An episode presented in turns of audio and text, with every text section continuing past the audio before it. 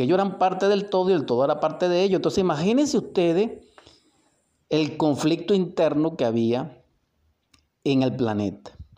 Total, se reúnen las dinastías solares, es decir, Dios con sus administradores de la vida, es decir, con sus elogines, y cada quien se encarga de resolver algo. Y Sakaki y lo hizo fueron los comisionados para resolver este asunto. Y lo resolvieron. Ellos decidieron, dijéramos, permitir que en la anatomía oculta, interna y psicofísica de nosotros, los humanoides de aquellos tiempos, desarrollaran el órgano cundartiguador. ¿Por qué? Porque el conflicto era que nosotros como células no queríamos transferir a la Tierra su energía, porque la dejamos entre nosotros mismos por el sosiego. Y entonces necesitábamos, dijéramos, como una antena de descarga, dijéramos así para poder explicarlo, para que ustedes más o menos se lo imaginen, para que las energías entraran automáticamente a la Tierra. Y así se cumplió. Pero para que eso fuese posible, también se necesitaba otro elemento, que era la rebeldía psicológica y el drama edénico. Entonces, detrás del drama edénico, detrás del pasaje de la Eva mitológica y del Adán de aquellos tiempos, de la manzana exquisita, tentadora, voluptuosa, y de la serpiente tentadora, está lo que les estoy diciendo. Y en ese momento de coincidencias terribles, entonces entra en acción la fuerza opuesta del universo de Dios y se produce el estado interior necesario, se produce el evento necesario en la hora que ha de ser para que en todo ese connubio se materializara la solución para estabilizar la corteza de la Tierra. Entonces, ¿qué pasó? Lo siguiente. Lo que les he explicado significa dos cosas.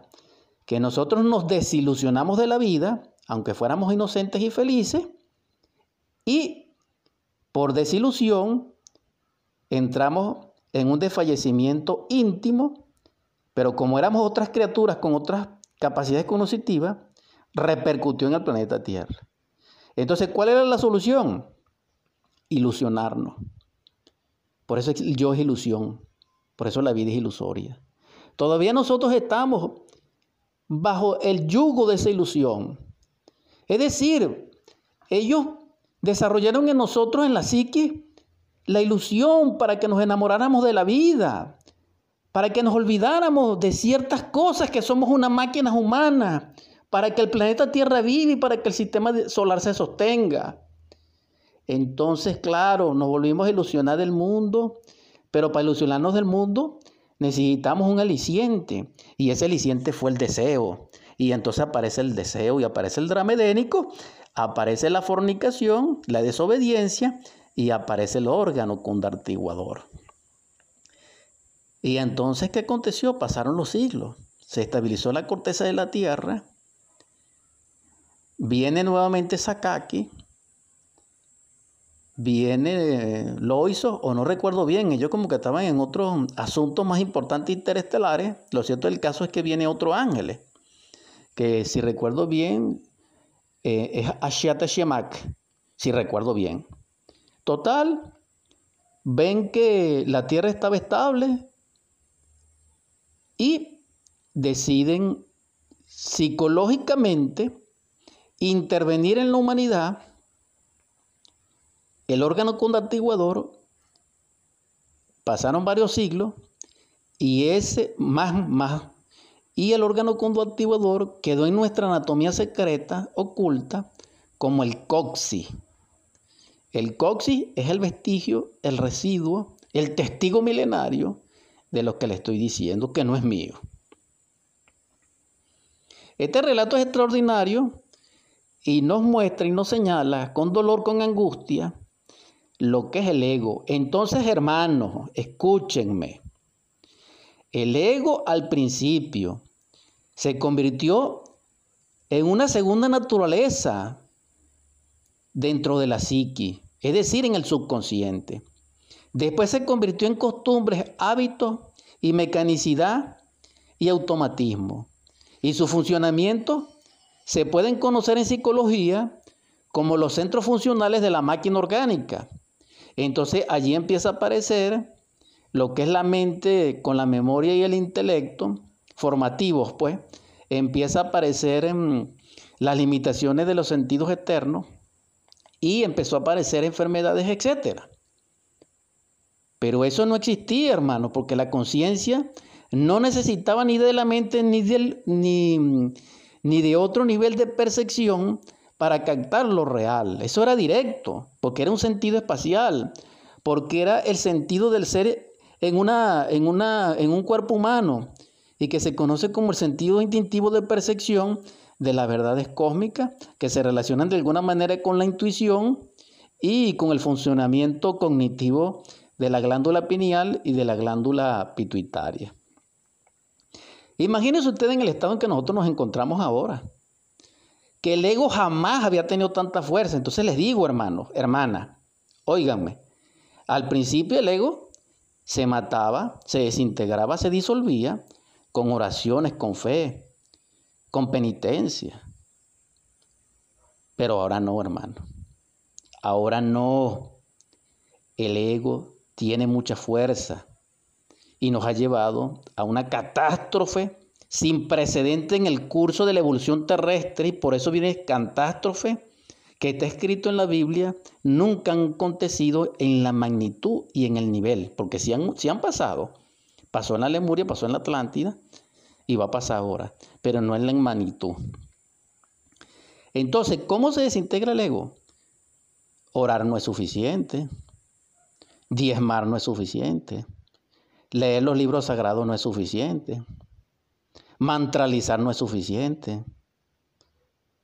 Transmutar la energía no es suficiente. Tener caridad no es suficiente. Aparte de todo esto, hermanos, hermanas, oíganme bien, se necesita de la forja de los cíclopes. Se necesita de la electricidad sexual trascendente. Se necesita de la superdinámica sexual. Se necesita del gran arcano. ¿Por qué? Porque el ego tiene como origen el deseo y el drama edénico y el error de los dioses. Entonces, o de los ángeles de Dios. Entonces la solución para destruir el ego en estos tiempos está en esa energía.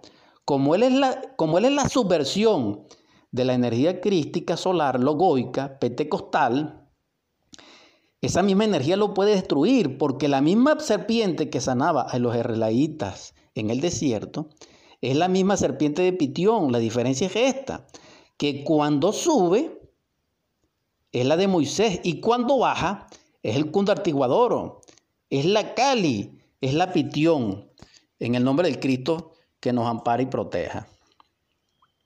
Entonces la clave está aquí, hermano. Esto no tiene vuelta.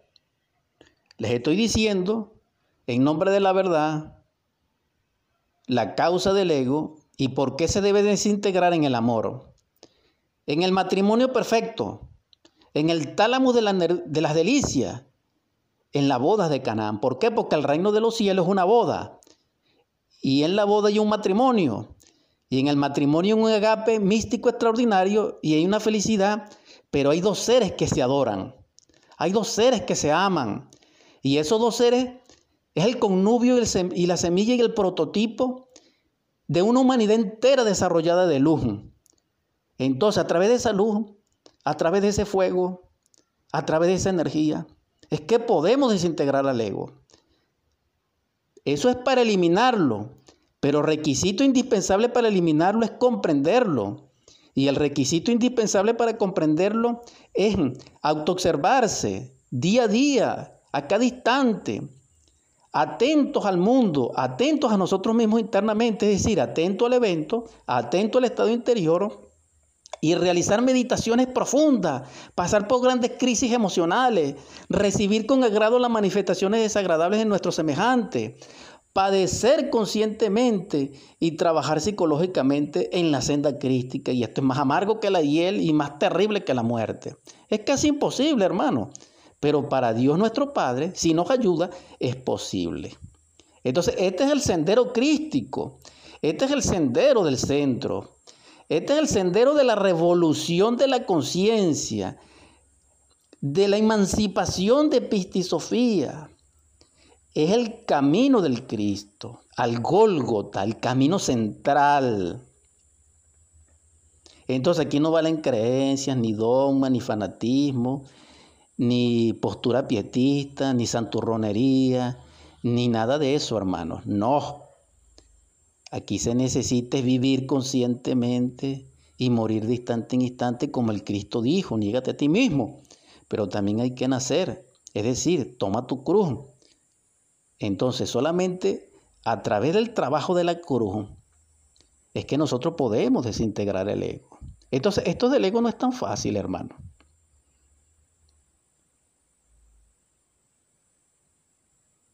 Si hemos comprendido lo que hemos comentado, somos candidatos, aspirantes a Elohim, a soles de futuros amaneceres y a cristalizar el alma, a cristalizar el espíritu, a cristalizar el Cristo, cristificarnos y lograr la liberación. Por eso necesitamos amar porque el núcleo de todo este proceso es amor. Repito, nosotros nos desilusionamos porque éramos inocentes, pero se comenzó a desarrollar la mente desde el punto de vista racional, porque la mente no es racional, pero se empezó a desarrollar con ciertas inquietudes, porque nosotros estábamos desilusionados. Y entonces se tomaron esas medidas drásticas de los elogines y estas son las consecuencias. Se le preguntó al quinto ángel del Apocalipsis, Samael, que es el Cristo viviente de Acuario, el quinto testigo ante el trono del Cordero en el Apocalipsis. Le preguntaron, ¿cuál fue el error? Él respondió, el error fue el tiempo excedido de permanencia del citado órgano convertiguador. Ese fue el error. Dios compensó el asunto. Nos envió a los avatares, a los salvadores, a los profetas, a los adorables seres que nos han amado y que nos han legado la sabiduría, y nosotros los matamos, los despedazamos. Hermanos, arrepintámonos, rompamos la alianza con el ego, con el yo, con el anticristo nuestro, y transformemos nuestra vida hacia la luz, por la luz y para la luz. Amén. Hemos terminado esta edición 204 de Superando Nuestros Límites. Rápidamente vamos a convertirla en oratorio, en el nombre del Cristo, bajo su amor y gracia, por la caridad universal y de acuerdo a la ley te suplico, Señor, tú que eres mi sanador y liberador, que doquiera haya ayes de dolor y lechos de enfermedad, seres derribados en llanto, Derrame sobre ellos tu gracia, Señor, tu espíritu de sanación y de vida y de luz para tu gloria. Y sean sanados. También te suplico que en los hogares donde haya violencia, desolación, divorcios, gritos, discusiones, golpes, llanto, desesperanza, derrames tu espíritu de paz, de belleza, de concordia, de unión, de belleza, de consolación, de consolidación, de consuelo. Para que así reine soberana la Sagrada Familia, el ósculo santo que es el beso sagrado y el abrazo mutuo en la familia. También te suplico, Señor, que en los hogares donde reina el hambre, la desolación, la miseria y la carestía, derrame sobre ellos tu espíritu de abundancia, de prosperidad y de riqueza. Señor, tú que eres infinitud de amor, en tu misericordia te suplico que derrame ese espíritu de amor crístico sobre nosotros para ser partícipe de él y podamos amar a nuestros niños, jugar con ellos, bendecirles, proporcionarles belleza, aportarles lo que necesiten. Que ese amor, Señor, de ti en nosotros nos permite la capacidad de orientar, de fortalecer a nuestros jóvenes, de acompañarles. Que nos permita también amar a nuestros ancianos y convivir con ellos felices, así como ellos lo hicieron con nosotros. Porque, repito, nuestros ancianos en Venezuela están desolados, solos, abandonados. Sálvanos de esta tragedia, Señor. A través de tu amor. También te suplico, Señor, que nuestro dolorido corazón, porque nuestros seres amados se han ido, sea consolado por tu gracia. Y para ello, Señor, que tus bendiciones sean de libertad, de prosperidad, de protección. Libéranos del yo, Señor. Perdónanos, sálvanos. Para que esta tierra sea distinta y sea un tributo de amor para ti. Por último te pido, Señor, para nuestros príncipes derrame tu espíritu de amor y de sabiduría. Amén, amén, amén. El Sagrado Absoluto Solar envió a sus avataras a la tierra para que trajeran el mensaje que le permitiera a la humanidad disolver por sí mismo el ego. Pero no ha sido posible. También envió a los apóstoles con el mismo propósito. Envió a los profetas. Envió a todo el que él pudo enviar hasta que envió al Cristo Salvador, nuestro Señor amadísimo y perfecto, Yeshua Ben Pandirá, el Nazareno. Jesús el Cristo el Cristo cósmico, Emmanuel y Jesús, Yeshua, como nosotros queramos llamarle. Pero Él vino a salvarlo, el Cordero de Dios, pero Él vino a salvarnos, hermanos y hermanas, no como nosotros hemos, nos han enseñado y asimilamos que es la salvación, que creyamos en Él y sigamos con nuestros errores. No, no, no. Él nos vino a salvar en el sentido que dejó de velado en su vivencia íntima, pública y manifiesta y notoria el proceso de salvación. El que haga lo que él hizo, entonces él lo salvará. Es decir, el Cristo cósmico se encarnará en él para salvarlo. Pero si no, no, hermano. Entonces tenemos una segunda joya preciosa, diamantina.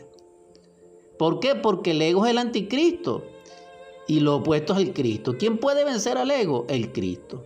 Pero para vencer al ego a través del Cristo se necesita del fuego, del fuego de Pentecostés, que los orientales llaman Madre Divina Kundalini.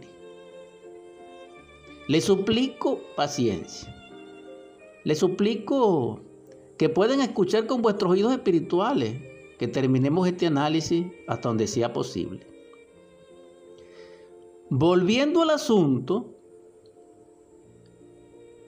este ángel que se llama Sakaki y el super eh, archiquímico cósmico común Loiso son dos seres que pertenecen a la milicia celeste, a las divinidades. Es decir, que en el universo, en este sistema solar, en esta galaxia, son servidores de Dios. Así como existe Gabriel, como existe Rafael, como existe Uriel, Michael, etc., existen también estos dos, Sakaki y Loiso. No estoy hablando por mí mismo. Les repito, estoy compartiendo este conocimiento con ustedes y que la divinidad y el amor del Cristo me proteja, me ampare y se apiade de mí me perdone. Para que ustedes vean lo serio el asunto del ego, esto no es así. Entonces, volviendo al relato cósmico este, ciertamente es necesario que comprendamos entonces que mm, el logo manifiesto en la vida debe permanecer porque mm, la vida contiene siete periodos de manifestación cósmica. Así como Dios creó la naturaleza, el mundo, dentro de ese contexto de tiempo, es un gran indicador que ese número, el 7, rige la vida universal. Por eso existen siete ángeles fundamentales. Pero los que le mencioné son como ministros de Él, como administradores de la gran vida universal, y ellos fueron comisionados por la jerarquía mayor o el Estado Mayor conjunto del sistema solar. Claro, participa Jehová, participa Melchizedek, etcétera, etcétera, etcétera. No tengo todos los detalles. Lo cierto del caso es que hay problemas en el planeta Tierra. Nos estamos ubicando antes de que el ego apareciera, antes de que el yo apareciera, emergiera, surgiera, existiera. Estoy hablando concretamente en este momento del Edén perdido, de la raza lemúrica que se levantó victoriosa en lo que hoy es el Océano Pacífico sumergido y en lo que es parte de Nueva Zelanda y de Madagascar y otras islas allí. No lo recuerdo muy bien porque no tengo una memoria tan perfecta en ese asunto. Lo cierto del caso es que en ese periodo la humanidad ya estaba empezando a separarse en sexos opuestos. Por eso pertenece al Edén, al Edén perdido. ¿Qué es el Edén perdido? Es un estado de conciencia, pero también geológicamente hablando o comogénicamente hablando, o antropogénicamente hablando, que es la relación del hombre con el origen del cosmos, está ubicado en ese continente Lemur. Y en ese continente Lemur, nuestros cuerpos físicos no eran iguales a los actuales, porque se estaban desarrollando. Estamos hablando de una edad primigenia de la humanidad como tal. Es decir, que era el prototipo de nuestros cuerpos físicos actuales en esta raza aria, que es la quinta, que es donde estamos hoy. Profundizando en esto, que no es tan fácil decirlo y menos aún fácil entenderlo, la gente de aquellos tiempos realmente éramos felices pero en una inocencia. Repito, éramos inocentes y éramos felices, pero no teníamos conciencia de nuestra vida. Me explico. Éramos gobernados por nuestros hermanos mayores, es decir, por ángeles, por arcángeles, pues, por divinidades, y éramos felices y dichosos, pero no éramos perfectos y veíamos lo siguiente, que ellos no morían y nosotros sí moríamos. Y el yo no existía y no existía la maldad y no existía el pecado. Sin embargo, moríamos. Es decir, no existía la enfermedad. Porque si no existe la maldad ni el ego, no existen enfermos, ni existe enfermedad. Porque lo que existe actualmente somos enfermos. Las enfermedades no existen, pero los enfermos sí. Si no se cura el enfermo, no se cura la enfermedad. Nosotros somos al contrario, queremos combatirla y atacar la enfermedad y no el enfermo. Bueno, total, estamos como estamos. Lo cierto del caso en aquel momento, una de las cosas que percibíamos era que ellos no morían y nosotros sí. Pero nosotros no estábamos enfermos. Pero era igual que muriéramos o no, porque igualito nos veíamos, igualito nos escuchábamos, porque teníamos las facultades cognitivas o cognoscitivas del ser desarrolladas hasta cierto punto dentro de la inocencia. Es decir, veíamos lo que actualmente no vemos, porque perdimos la visión. Oíamos lo que actualmente no oímos, porque perdimos la visión. Porque si el hombre es lo más que existe en el universo, pero también es un animal racional, entonces un hombre tiene que tener todas las capacidades de los animales desarrolladas al máximo. Es decir, nuestro sentido del oído debiera ser más poderoso que el murciélago, que el lobo y de cualquier animal poderoso auditivamente. Así sería nuestra vista, etcétera, etcétera. Pero no es así, porque no somos hombres. Pero los hombres verdaderos sí tienen esa visión así y esos oídos así.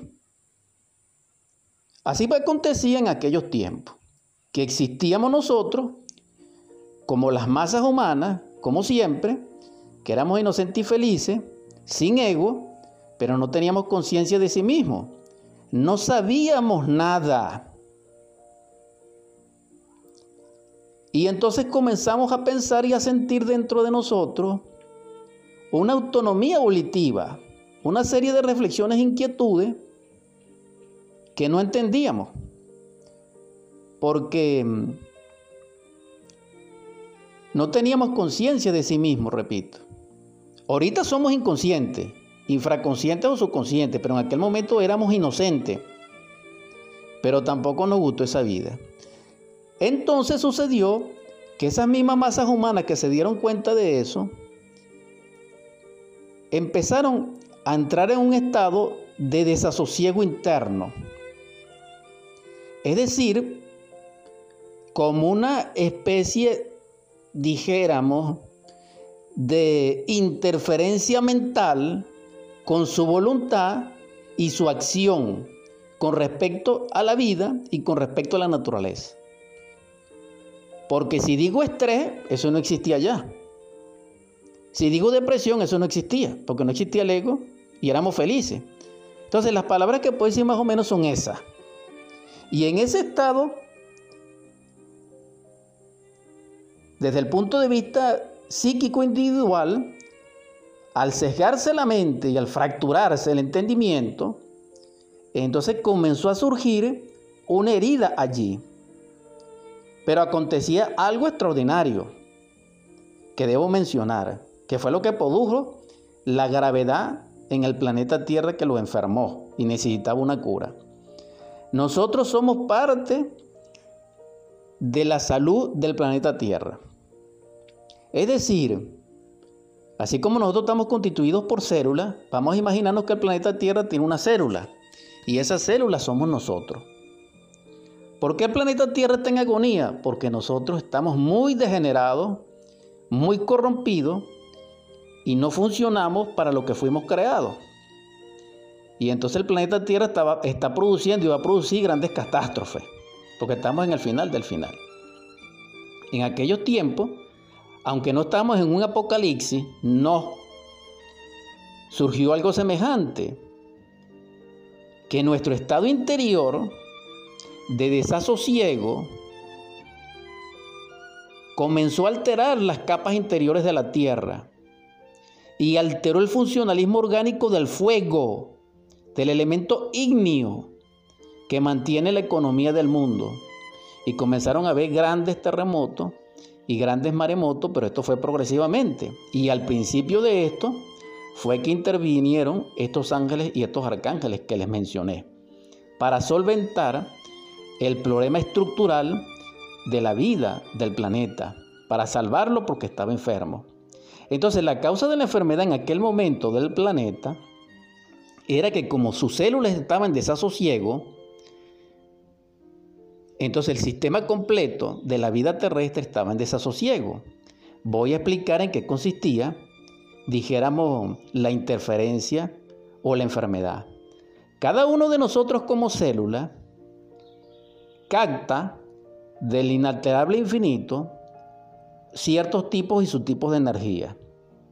Para transmitirla a la capa interior de la Tierra para su economía viviente con los otros sistemas, es decir, sistema mineral, sistema metal, sistema vegetal, sistema animal, sistema divino y nosotros.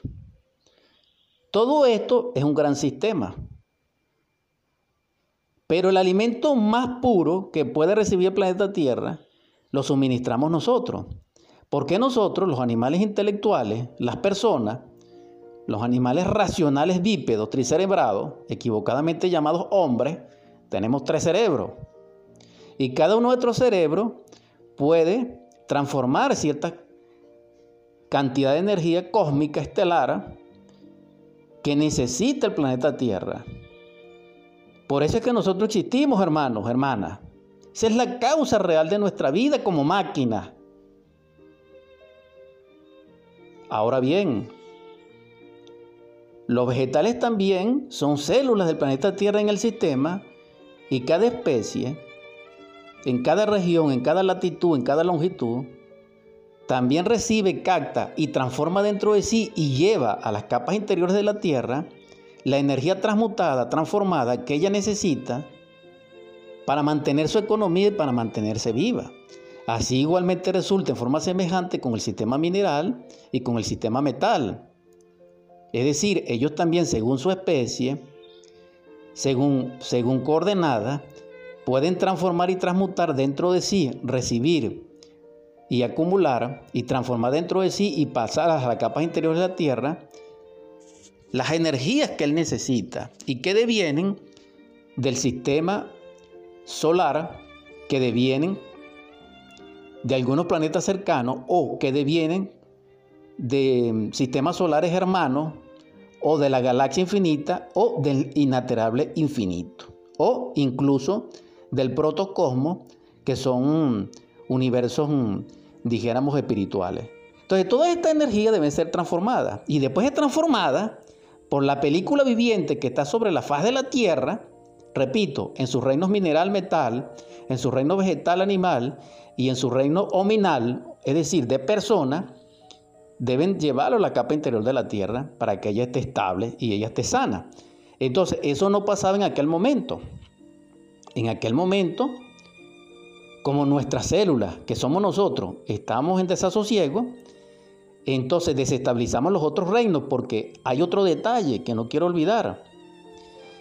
En este relato, que más o menos recuerdo, que cuando una persona pensaba ya en fuego y decía fuego en su lenguaje, porque el lenguaje no era igual, ellos parlaban en el orto purísimo de la divina lengua, en esa lengua de oro que nosotros perdimos, que estaba constituida más o menos por 301 vocales, etc. Y ellos, cuando pronunciaban la palabra fuego y pensaban en fuego, ardía fuego. ¿Por qué? Porque muy buenos días, que la paz más profunda en el nombre del Cristo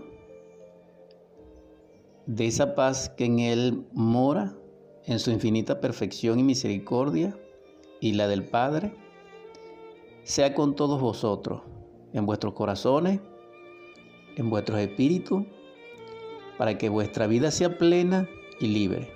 Amén. En esta mañana que transcurre hoy, domingo 20 de febrero, vamos a compartir con la audiencia un programa más de Superando nuestros límites. El 204.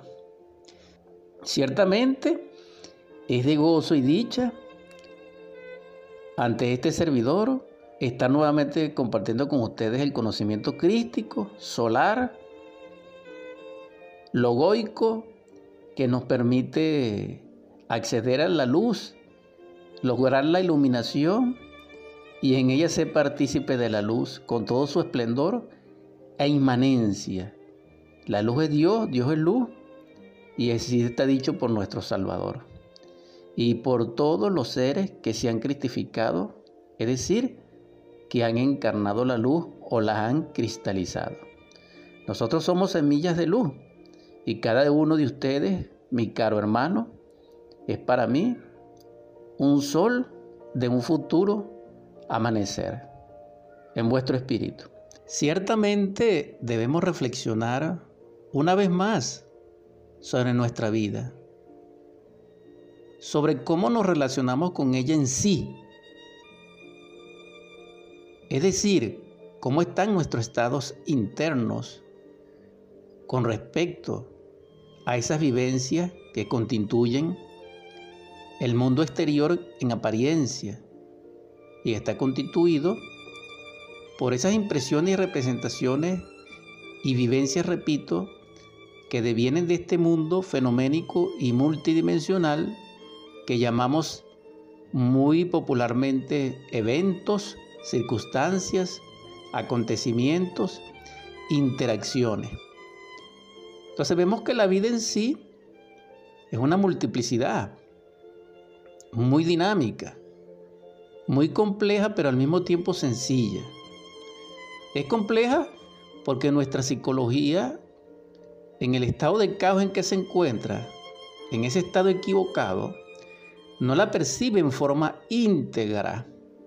Es allí la diferencia con un hombre verdadero y con un Cristo viviente, o con un logo, o con un cabir, o con un ángel, etc. Que ellos sí la perciben en la medida en, en que hayan perfeccionado esa psiqui o ese estado psicológico. Esto es necesario comprenderlo porque, en síntesis, nuestra vida estaría constituida, resumiendo esa multiplicidad de recepción y de em, proyección, como respuesta nosotros a ello, a esa vida, dijéramos, en un estado interior y un evento exterior. Si nosotros en nuestra historia, hablando con alguien, le contamos solamente fechas, acontecimientos, descripciones narrativas, tiempos, etc., condiciones, pero no describimos nuestro estado interior en ese caso, que es inherente a cada evento, a cada instante, nuestro relato está falseado. Y así se convierte en una fantasía se convierte en un desecho de la memoria. Y así vivimos nosotros, en un estado interior totalmente equivocado. Si tenemos un estado equivocado interior, tenemos una vida equivocada y nos relacionamos con ella equivocadamente y por eso sumamos fracaso tras fracaso.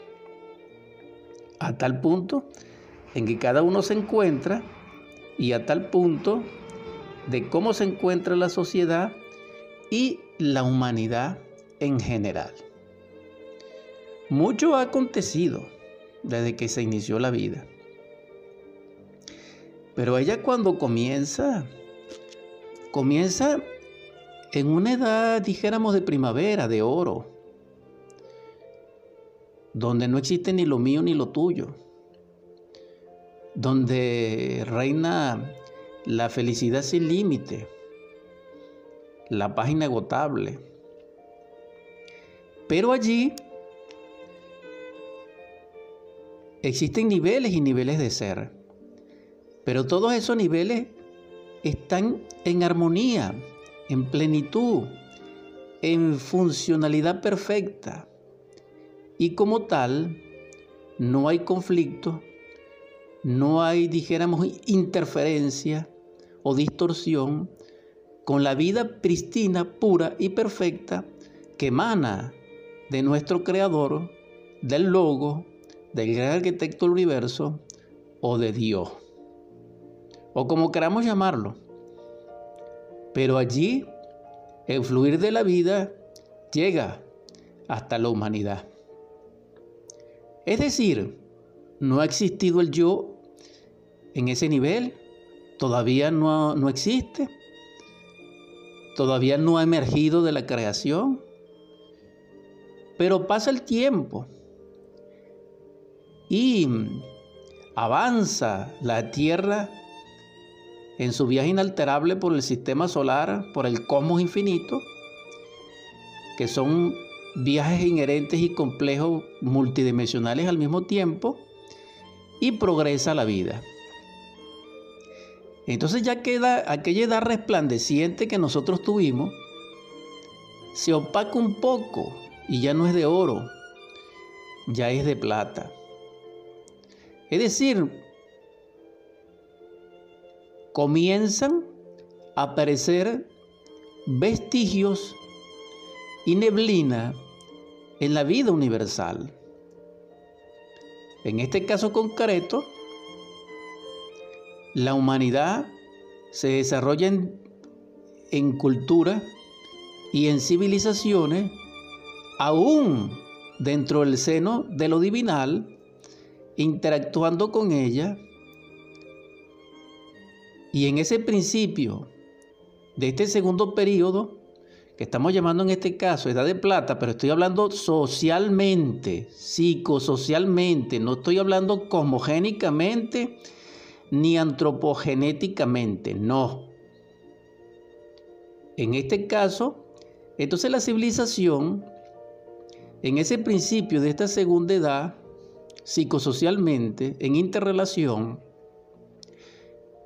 todavía no ha desarrollado el ego, aunque en los finales de este periodo, dijéramos así, comienza a surgir el yo. Entonces cuando aparece el yo, el ego, aparece una distorsión, aparece un reflejo que sesga la creación y la vida, aunque sigue fluyendo de lo divinal en forma perfecta hacia la humanidad, no llega a los cuerpos físicos de esa humanidad totalmente pura y perfecta y lúcida, porque es interferida es distorsionada en, ese, en esa emanación, en ese devenir, en esos centros receptivos por el ego. Entonces aquí empieza la mecanicidad, aquí empieza el automatismo, aquí empieza lo mío y lo tuyo, aquí empieza el egoísmo, aquí empieza, dijéramos, las diferenciaciones, las mentiras, el engaño, los crímenes a medida que el ego se va desarrollando. Entonces, dijéramos en este caso que el ego en una edad de oro no existe todavía. Y como aún no existe, es obvio que el ego no es. Es decir, no es el ser. Y podemos detectar, inferir colegir a través de una analogía profunda en la ciencia pura de que el ego realmente no contiene la vida, sino que él es un nudo en la vida. Él es el resultado de un error en la vida, en el devenir del tiempo, en la progresión del dinamismo revelador de Dios en su creación. Es decir, el producto de la mecanicidad pero no es producto de la creación. Por eso el ego no puede tener un alter ego o el ego pueda ser divino. No, porque su origen es el error. Ahora bien, ¿cuándo surge este error? Este error surge cuando está feneciendo o finalizando esa edad de plata psicosocial Repito, no la edad de plata cosmogénica, no, sino psicosocial. Estoy hablando de la idiosincrasia psicológica de esa humanidad o de esas civilizaciones que nos precedieron en el curso de los siglos, de donde fue originado el ego y que éramos nosotros mismos mayormente. Claro, dependiendo de las leyes del karma, del destino o de la vida de Dios, que también se conocen como otras adicionales, como las leyes del retorno, las leyes de recurrencia y las leyes de la espiral de la vida. Todo esto es interesante porque rigen la vida nuestra, porque esas leyes rigen al hombre verdadero y rigen al animal intelectual. Eso es distinto. Debemos comprender esto. Ahora bien,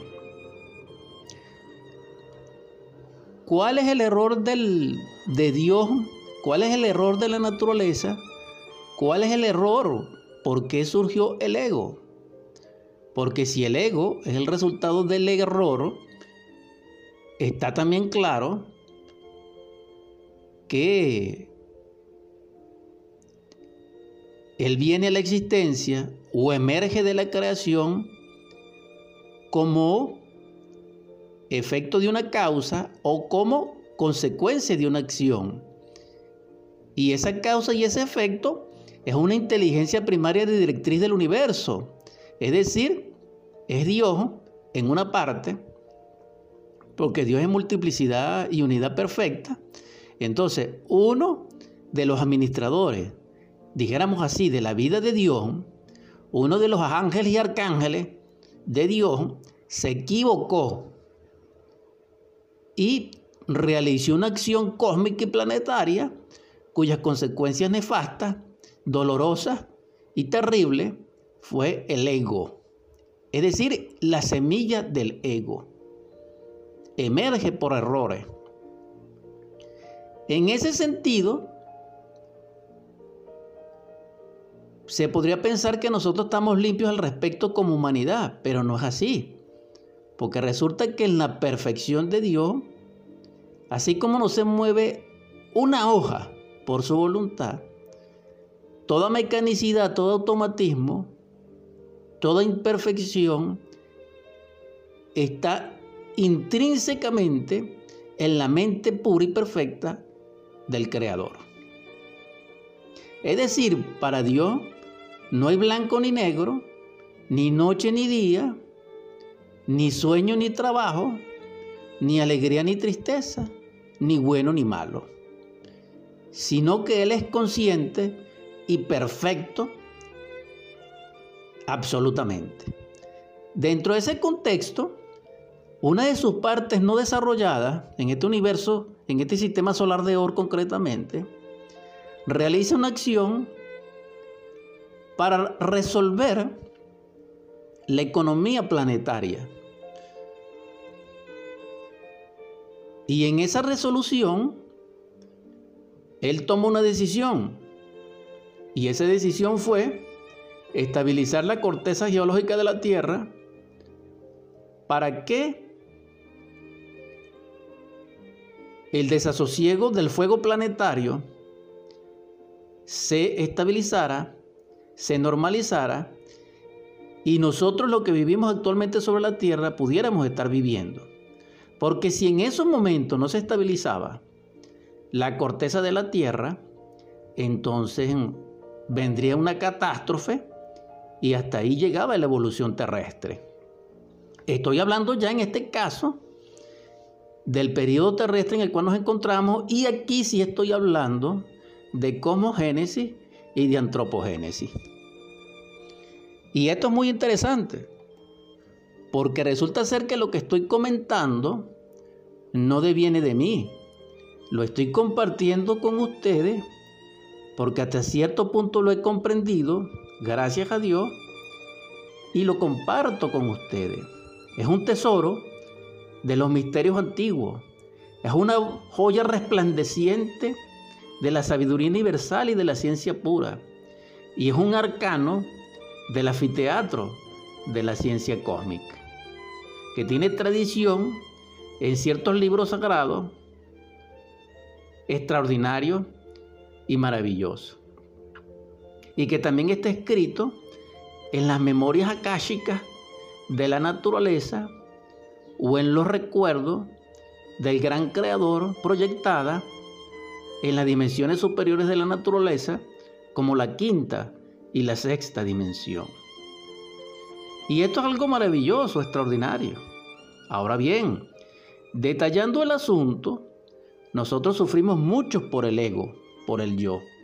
Eso es una tragedia humana. Sin embargo, el Logos creador, el Padre de toda paternidad,